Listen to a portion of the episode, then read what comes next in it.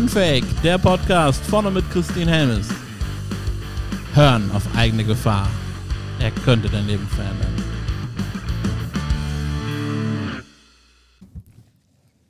Ja, willkommen zur neuen Podcast-Folge. Heute tatsächlich an einem etwas ungewöhnlicheren Ort. Ich sitze bei RTL mit dem wundervollen Christian Heckel. Grüß dich.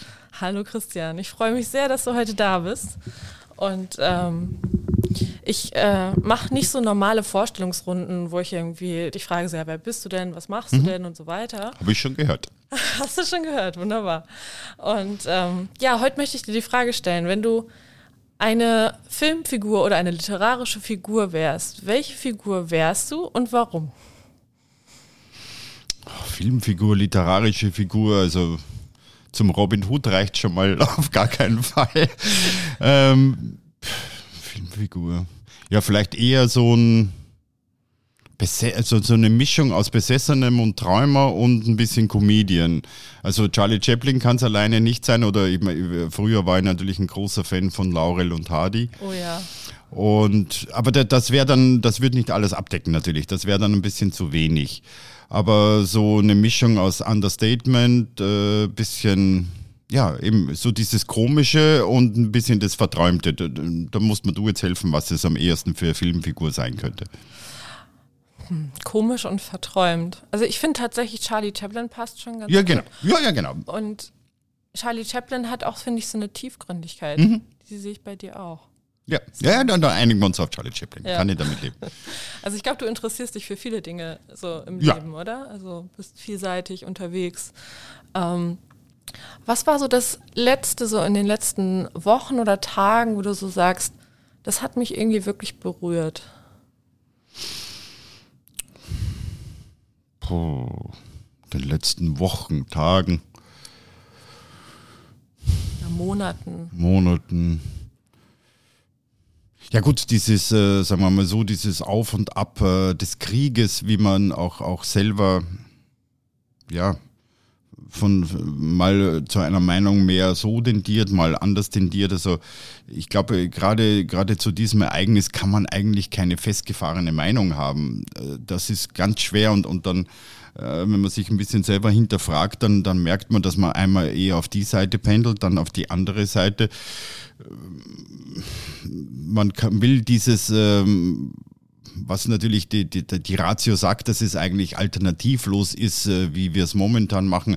Aber ähm, irgendwo kommt, kommt dann immer auch eine Stimme, die sagt, das kann es aber jetzt auch auf Dauer nicht sein. Was, äh, was ist, wenn wir das in fünf Jahren immer noch sagen? Ne? Also wo, wo tut sich das Türchen auf? Und da überlegt, da überlege ich schon auch immer wieder mal in einer ruhigen Minute. Und äh, mir fällt aber genauso wenig ein wie allen anderen. Das ist so ein bisschen das Problem. Also das ist schon ein gordischen Knoten und ich glaube, da braucht es wirklich ein großes Schwert, dass man den mal durchschlägt.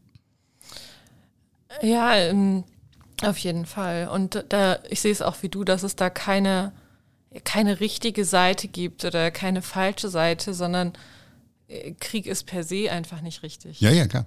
So, und äh, was glaubst du, warum Kriege entstehen? Warum haben wir das? Oder wie können wir das lösen, ist eigentlich die schönere Frage. Was glaubst du, was es braucht, um? Ja gut, ich meine, abgesehen vom Weltfrieden, den wir uns äh, ein bisschen nach Imagine natürlich schön singen oder schön reden können, da sind wir aber weit entfernt und ich, wenn man so die letzten Jahre oder Jahrzehnte anschaut, äh, geht, geht die Schiene eher wieder auseinander. Also es ist jetzt nicht so, dass das Ziel jetzt irgendwie greifbar wäre. Also diesen Eindruck habe ich jetzt überhaupt nicht. Also die, die, die Großen äh, gehen immer weiter auseinander. Wenn man jetzt China und Russland eher auf die eine Seite tut und, und, und die westliche Welt eher auf die andere, äh, dann geht die, die Schere geht auf alle Fälle auseinander. Dann hast du noch das große Problem mit, mit ganz Afrika, du hast äh, auch, auch Asien, also äh, die driften eigentlich alle. Das ist ein bisschen wie Kontinentalverschiebung derzeit. Also es geht eher nicht zusammen, sondern jeder driftet irgendwie auseinander. Also pff, da, da gibt es ganz, ganz viel zu tun und, und äh, was jetzt aus meinem Fach käme, wenn man so einen gemeinsamen Feind unter Anführungszeichen oder ein gemeinsames Ziel suchen würde, dann wäre es natürlich äh, die Klimakrise beziehungsweise die Bekämpfung der Klimakrise, weil wir da jetzt wirklich alle in einem Boot sitzen. Da gibt es kein Reich, kein Arm, kein Gut, kein Böse, sondern ja, Da gibt es nur an einem Strang ziehen und, und schauen, dass man möglichst schnell diese Emissionen runterdreht, damit äh, das Klima halt nicht noch weiter verrückt spielt oder noch mehr verrückt spielt, als es äh, tun wird die nächsten 10, 20, 30, 50 Jahre. Ja, tatsächlich, äh, mein Gefühl ist, dass das Bewusstsein bei vielen noch nicht da ist und vor allem auch bei vielen, äh, die halt sehr viel Verantwortung haben, Länder lenken etc. Ähm, wenn ich ans Willow-Projekt zum Beispiel denke, äh, da habe ich mir wirklich an den Kopf gefasst und gedacht, wie können die auf diese Idee kommen, wo wir in dieser Situation sind? Also das, äh, wie siehst du das? Ja, ich würde es jetzt gar nicht so an einem einzelnen Projekt äh, da, da aufhängen. Es ist, ist, ist, ist ein genereller, äh, die Zeit drängt halt, also so, so langsam müssten und zwar die Betonung auf alle. Also ich habe da immer große Schwierigkeiten, ich halte ja da auch Vorträge und, und wenn mich dann halt am Ende eines Vortrages ich weiß dann schon, aus welcher Ecke das kommt, aber wenn äh, allein die Frage gestellt wird, ja, aber bringt es überhaupt was, wenn nur wir was machen? Da muss ich sagen, ja, global gesehen bringt es natürlich jetzt nicht viel. Äh, so, so ehrlich muss man sich sein. Es muss halt die Anstrengung sein, dass alle gleich viel tun. Und damit äh, will ich nicht die westliche Welt oder uns Deutschen oder, oder uns Mitteleuropäer jetzt irgendwie reinwaschen und wir müssten ja eigentlich gar nicht, weil die anderen auch nicht machen. Nee, nee, das ist völlig verkehrt. Wir müssen, aber wir müssen auch irgendwie versuchen, die anderen zu überzeugen, dass sie auch machen, denn alleine werden wir es nicht schaffen. Das ist nun mal Fakt. Und das soll jetzt keine Ausrede sein, dass ich jetzt äh, immer noch Auto fahre und, äh, und ab und zu auch noch in Urlaub fliege, sondern äh, das muss eine Anstrengung sein, dass halt alle ins Boot kommen und alle mitmachen. Und wenn man auch das Gefühl hat, dass dann alle mitmachen, glaube ich, ist man auch bereit, äh, ein höheres Tempo zu gehen, weil man eben nicht alleine irgendwo äh, rumsegelt. Ja, ich glaube auch, dass es einfach ein, ein Gemeinschaftsprojekt äh, ist. Und ich glaube aber, dass wir das nur schaffen können, wenn wir wirklich bei den Menschen schaffen, ein Bewusstsein dafür zu schaffen. Also ich glaube, reine Sanktionen oder reine Verbote ähm, bringen nichts, weil Menschen versuchen dann immer wieder einen Weg zu finden. Ja? Also Regeln brechen beziehungsweise Regeln biegen. Ähm, aber wenn wir es wirklich schaffen, den Menschen das bewusst zu machen, wie die Lage ist und was jeder Mensch mit seinem Verhalten, was er tagtäglich hat, dabei dazu beiträgt. Und das beginnt nicht nur ähm, bei, ähm, fahre ich jetzt Auto oder fahre ich kein Auto, sondern auch, welche Produkte kaufe ich. Ja, also da, da sind wir natürlich noch, noch relativ, relativ weit weg. Man muss natürlich aber auch immer immer, also Kost, da, da, da sehe ich es schon auch als Kostennutzung. Also wichtig ist, dass die Mobilität, äh, das Heizen, Wohnen, weil da, das sind dann schon die großen Brocken. Und mal überlegen, ob ich jetzt äh, zweimal im Monat Schnitzel esse oder dreimal, das ist mehr das, was du meinst, Bewusstsein. Klar, das dauert, aber das bringt jetzt vergleichsweise für das Weltklima jetzt äh, nur überschaubar. Ja, wobei ich glaube schon, dass wir auch tatsächlich mit dem Kassenbon eine gewisse Macht haben. Weil ähm, wenn Konzerne die sich jetzt wirklich äh, verhalten, um, de, um dieses Klima, den Klimawandel sozusagen voranzutreiben, ja, ähm, und da keine Einsicht haben. Die bekommen nur eine Einsicht, wenn irgendwann der Verbraucher sagt, ich mache das nicht mehr mit, ich kaufe bei dir nicht mehr, dann fängt ein Umdenken statt, weil es hängt immer oder häufig am Geld. Ja klar, also da, da habe ich jetzt auch nichts dagegen, wie gesagt, aber ähm, ich, ich glaube schon, dass, dass, man, dass, dass wir zuerst die großen Brocken eben angehen müssen und, und, und das ist jetzt nun mal äh, Mobilität, das ist Wohnen, das ist natürlich auch das Freizeitverhalten. Und damit meine ich jetzt nicht nur äh, dreimal im Monat, äh, dreimal im Jahr nach Malle oder sonst irgendwo hinzufliegen. Ähm, wir müssen auch, auch irgendwann schauen, dass wir die, die ganze also was wir an Energie brauchen für unsere Surfen und so. Ne? Also auch das äh, ist, äh, sollte man zumindest drüber nachdenken, ob die Bildschirmzeit wirklich 5 Stunden 57 äh, Minuten sein muss jeden Tag.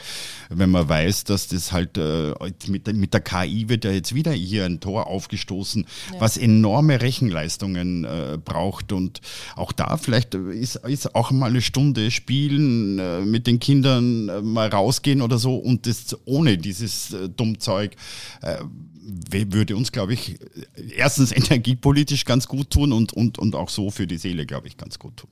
Ja, und die Kinder kommen auch wieder in Kontakt mit der Natur. Genau. Das ist ja auch ein Punkt. Ja, und oder auch mit sich selbst, ohne dass jetzt was zwischengeschaltet ist. Ja. Also, wenn, wenn ich denke, dass mein, mein jüngerer Sohn ist jetzt äh, knapp 16 und der ist jetzt äh, wirklich voll auf dem Trip. Also nur noch äh, vor dem Teil sitzen und sich mit anderen über das Teil verabreden und jeder sitzt in seinem Zimmer und da wird dann kommuniziert. Und ich sage, jetzt geht doch mal raus, nimmt dann dein Fahrrad, fahr doch mal rein, geht ein Eis essen, guckt euch mal andere äh, Menschen an. Ab und zwar nicht via Bildschirm, sondern so in echt. Ja, Das ist äh, ja schon, schon äh, ziemlich spooky. ja. Ja, aber wenn Menschen nicht mehr raus in die Natur gehen, ne, ähm, wie sollen sie dann äh, das Bewusstsein dafür bekommen, diese Natur zu schützen? Das stimmt. Ja, ja, klar. Äh, d- Das hängt ja dann auch äh, damit zusammen, die wäre auch nie vergessen. Ähm, nach, dem, äh, nach dem Jahr 2018, beziehungsweise nach dem Sommerhalbjahr 2018, wo dieser Endlossommer im April und die Dürre äh, begonnen hat und dann Mai, Juni, Juli, August, September, im Herbst weiterging, Oktober noch und irgendwann, äh, ich glaube, es war Silvester oder, oder, oder kurz, kurz nach Weihnachten, ähm, äh, eine durchaus intelligente Frau, so um die 40 oder so, und nach dem zweiten Glas Sekt fragt sie mich so, du ist eigentlich was dran am Klimawandel? Und ich gucke sie so an und sage, wo hast du die letzten neun Monate verbracht? Also das, das, äh, da, da kann ich dann, klar bin ich mehr in den Zahlen drinnen und ich weiß, wie die Abweichungen jedes Monat waren, aber ich habe auch gesehen, dass in meinem Garten, ich glaube im Mai habe ich das letzte Mal Rasen gemäht und dann erst wieder im Oktober. Weil fünf Monate, das sah aus wie in der Sahara bei mir, der Rasen. Wir haben natürlich jetzt auch nicht gesprengt oder so, das bringt ja dann auch irgendwann nichts mehr. Aber äh, wenn mich dann äh, zwei Monate später jemand fragt, ob, ob da was dran ist, äh, und das bei normaler Intelligenz, da frage ich mich dann schon, wie das sein kann. Also da- das müssen dann auch Leute sein, die, die gar nicht mehr aus dem Fenster schauen. Das ist nämlich genau das und da sind wir wieder beim, beim Thema Social Media. Es gibt ja viele Fehlinformationen und auch gerade bei TikTok habe ich viele Videos gesehen von Leuten, die sagen, den Klimawandel gibt es gar nicht. Ja, Oder ja. wäre halt ein natürlicher Prozess, der immer so ist. es, es, es gibt dabei auch Sachen, äh, es gibt dabei Sachen äh, auch, auch ähm, die es natürlich irgendwann schon früher gegeben hat. Ich meine, wir haben ja jetzt nicht nur ähm, die paar Tausende oder vielleicht äh, Zehntausende Jahre, wo die Menschen dann schon rumgesprungen sind, sondern wir haben ja eine Klimageschichte, die im Prinzip bis zum ja, äh, Entstehung der Erde zurückgeht, aber zumindest einige hundert Millionen. Und da es ist natürlich schon ganz viel passiert.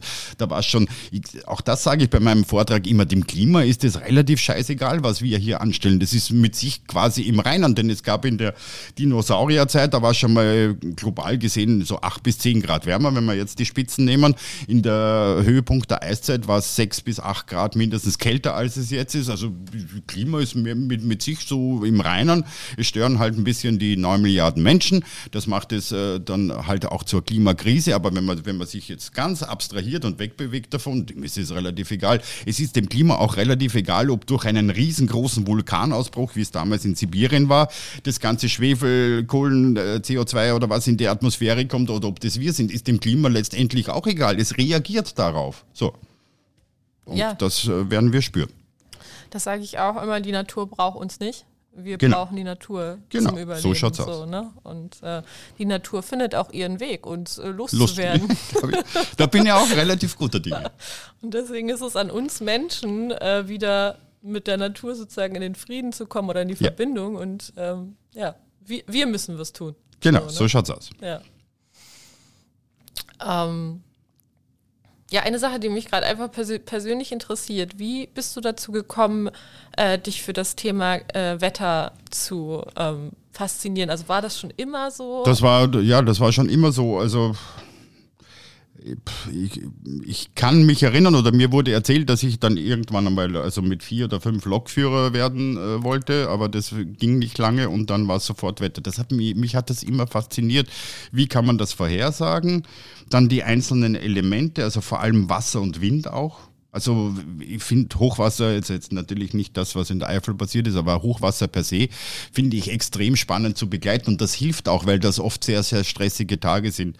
Und wenn man, äh, wenn man da in so eine Lage dann schon reingeht, äh, scheiße und hm, dann, dann äh, bringt das noch mehr Stress, als wenn man mit einer gewissen, ja, Begeisterung ist jetzt der falsche Ausdruck, aber mit einem gewissen Interesse dann auch rangeht. Wie kriegt man das in den Griff? Wie genau kann man das vorhersagen?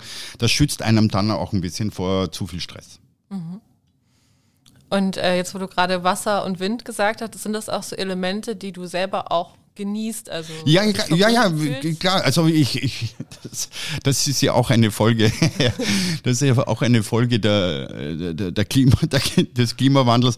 Also als ich vor 30 Jahren nach Köln gekommen bin, dann haben wir immer Witze darüber gemacht. Ich bin mit, oft mit einem Kumpel dann von Innsbruck hier hochgefahren am Anfang.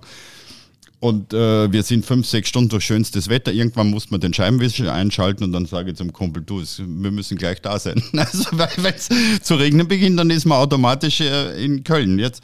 Und äh, dass ich 30 Jahre später jetzt auf die Wetterkarten schaue und sage, wann regnet es denn endlich wieder mal richtig? Ja. Und äh, wie gesagt, also 18 war ein, ein, ein katastrophaler Sommer, was Regen angeht. 19, dann 20 war ein bisschen besser. 21 der Hochwassersommer, das komplette Gegenteil. 22 schon wieder diese extreme Trockenheit. Und ich glaube, es war 22 letztes Jahr im Sommer.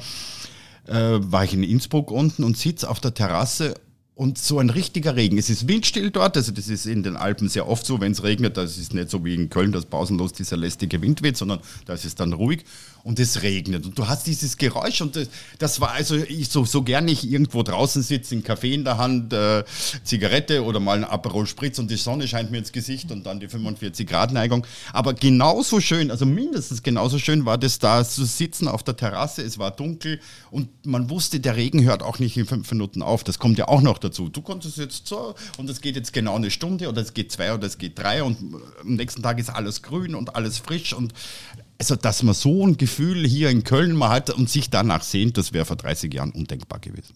Ja.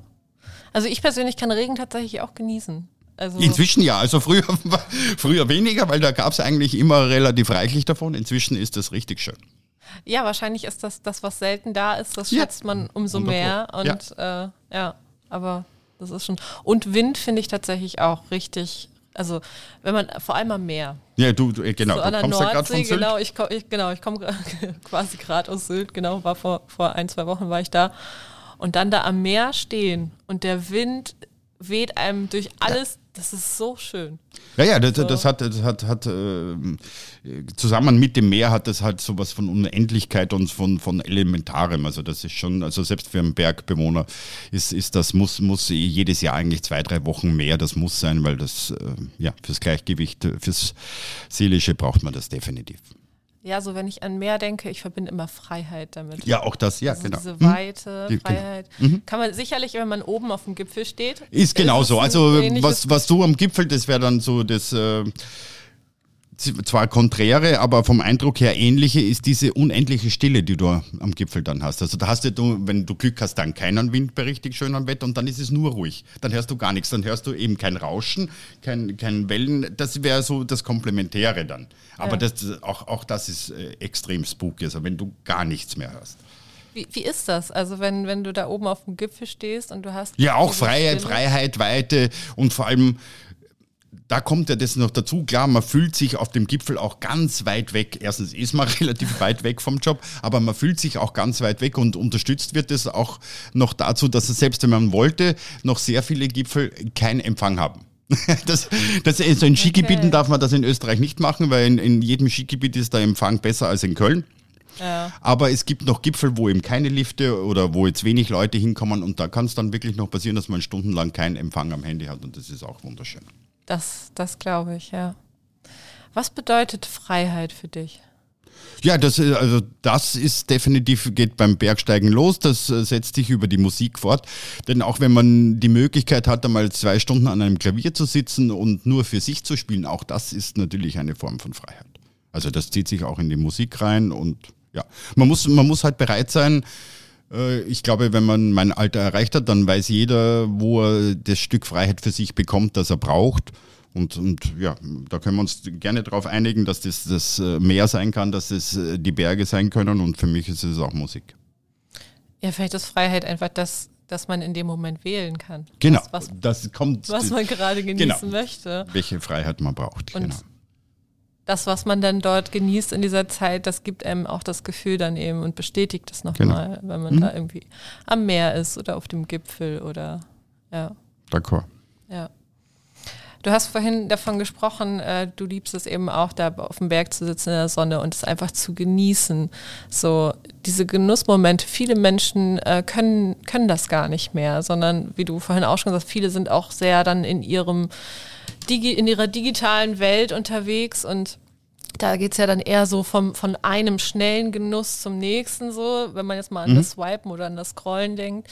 Ähm, ja, was braucht es, damit wir wieder mehr lernen, wieder zu genießen?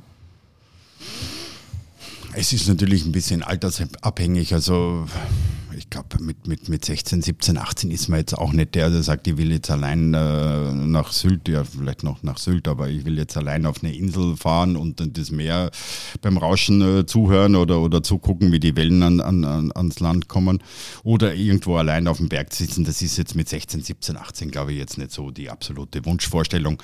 Das wird sich, äh, denke ich, auch bei meinem Sohn dann wieder irgendwann geben, aber, aber momentan dringt man halt so überhaupt nicht durch und, und das ist jetzt schon ein neues Gefühl. Ich habe ja auch eine Tochter, die ist jetzt 31. Und da war das dann schon wesentlich leichter. Mit, mit, mit ihr halt, äh, wenn Papatag war, dann ist man halt auf dem Berg, ist man auch mal ins Fußballstadion gegangen. Also ich war auch mal glühender Fußballfan. Das, aber, das hat aber auch mit Menschen zu tun, die man dann trifft. Und äh, der Fußball lebt eben davon, dass man nicht allein irgendwo an einem Gerät sitzt, sondern mit 30.000 anderen in einem Stadion und dasselbe erlebt und ja, sich hochschaukelt und, und so entstehen Emotionen. Und das, äh, das, wundert mich, äh, dass gerade junge Leute, wo die Emotion ja auch ein, eine durchaus große Rolle spielt in der Pubertät oder kurz danach, dass, dass man so entweder Emotionen dann nur in digitaler Form irgendwie konsumiert oder, oder ich habe manchmal das Gefühl so gar nicht mehr. Also das ist äh, ja eine äh, teilweise sehr emotionsfreie Welt, in die die eintauchen. Ja, Emotionen werden häufig dann einfach zur Seite geschoben, ne? Ja, oder so, ja. Ja, das stimmt. Wenn es jetzt eine Sache geben würde, die du allein, einfach weil du das entscheidest, sofort verändern könntest äh, in der Welt, jetzt auch in Bezug äh, zum Klima, was, was wäre das? Ja, ich, ich würde dann sofort, also vor allem was, was, was die Energie angeht, weil wir das eigentlich können. Also wir könnten uns heute hinstellen und, und, und alle führende Köpfe der G20 oder so nehmen und sagen so, in zehn Jahren äh, ist nicht äh, 70 Prozent Kohle, Öl, Strom, sondern maximal noch 20. Das wird man ohne großes Ding auch hinkriegen. Also ich bin kein großer Freund, wir müssen auf Null oder wir müssen Klima, äh, CO2-neutral sein.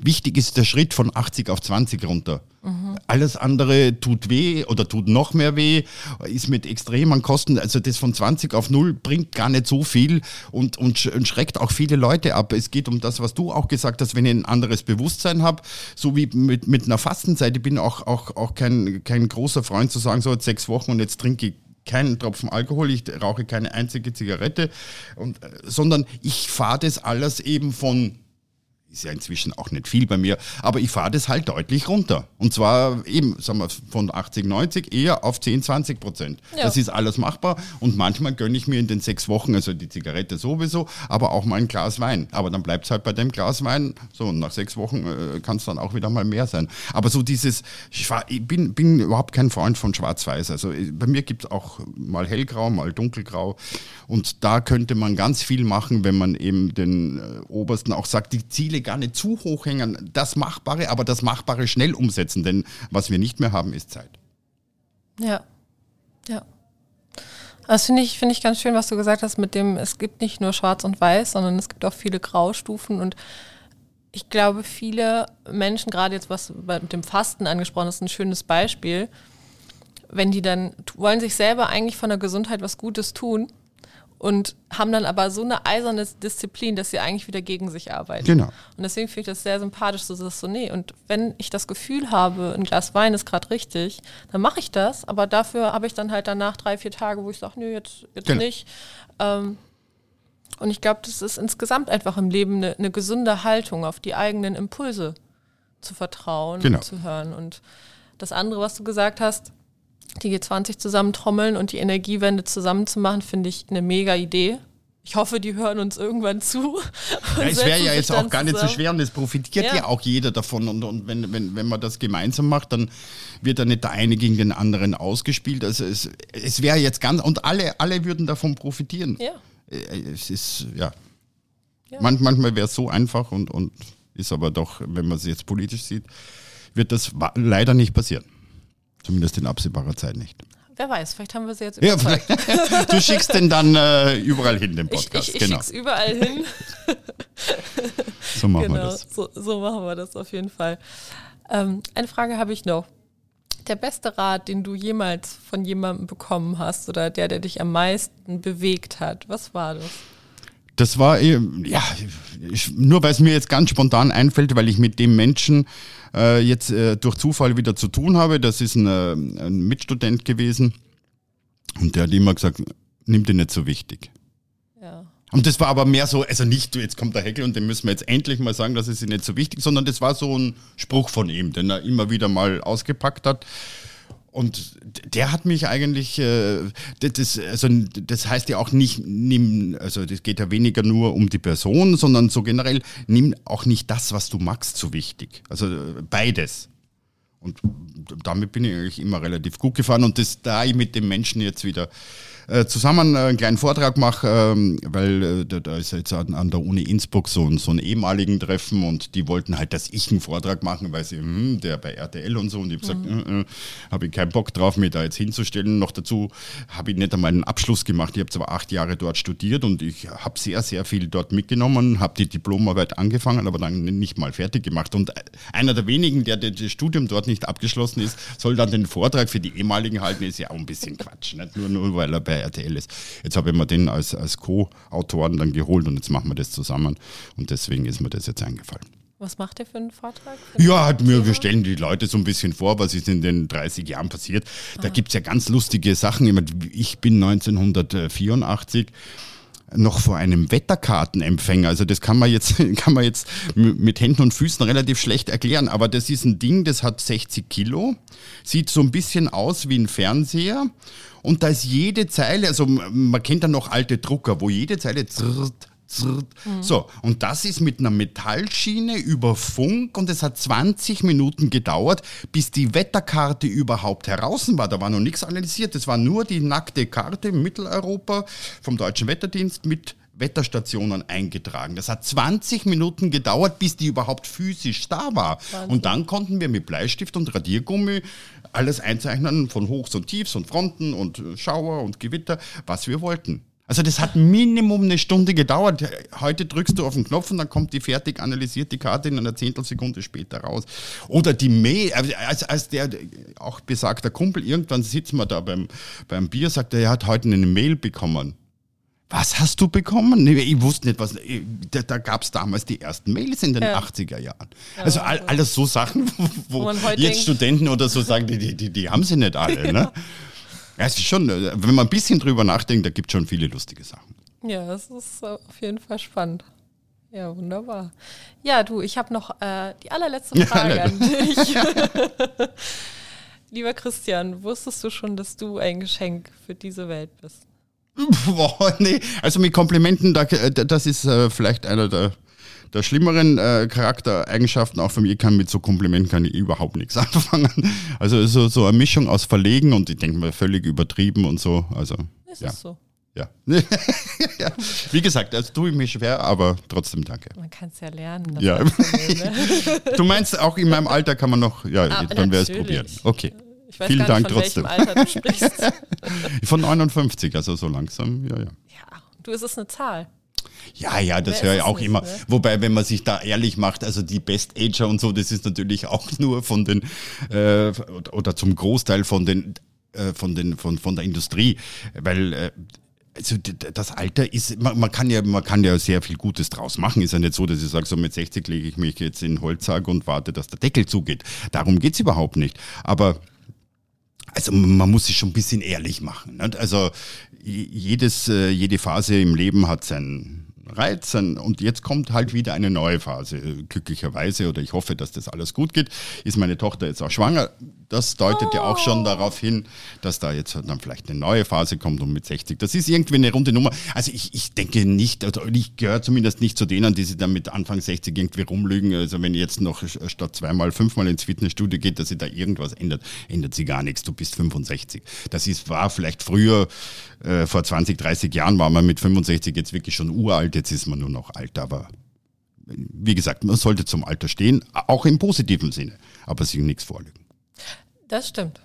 Aber um dir jetzt mal noch ein Kompliment zu machen, was du nicht annehmen kannst, man sieht es dir nicht an. Ja, das genau. So. Und jetzt, glaube ich, ist Zeit, dass das Pod, der Podcast zu Ende geht. Genau, genau. So machen wir es.